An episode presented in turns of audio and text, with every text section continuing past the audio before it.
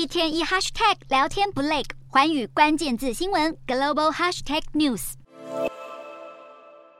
科技巨擘三星电子迎来坏消息。三星在七号表示，第一季营运获利可能会比去年同期暴跌百分之九十六，创下十四年来新低，比市场先前预估的年跌百分之九十二还要差。三星在简短的初步首季获利报告中，估计首季营运获利可能只有六千亿韩元，大约是四点五五亿美元，远远低于去年同期的十四点一二兆韩元。在晶片供应过剩恶化之际，全球经济放缓也让买家减缓采购速度。三星在声明中指出，目前记忆晶片需求急速下滑，主要是宏观经济环境冲击客户采购的信心。许多客户因为财务因素而继续调整晶片库存水准。三星市井，在今年底之前，情势依旧很艰困，因此将会大幅削减晶片产量。三星并未透露减产的规模，但分析师预估恐怕会达到两到三成。台湾记忆体业者则是正向看待三星减产，认为这有助加速产业回温。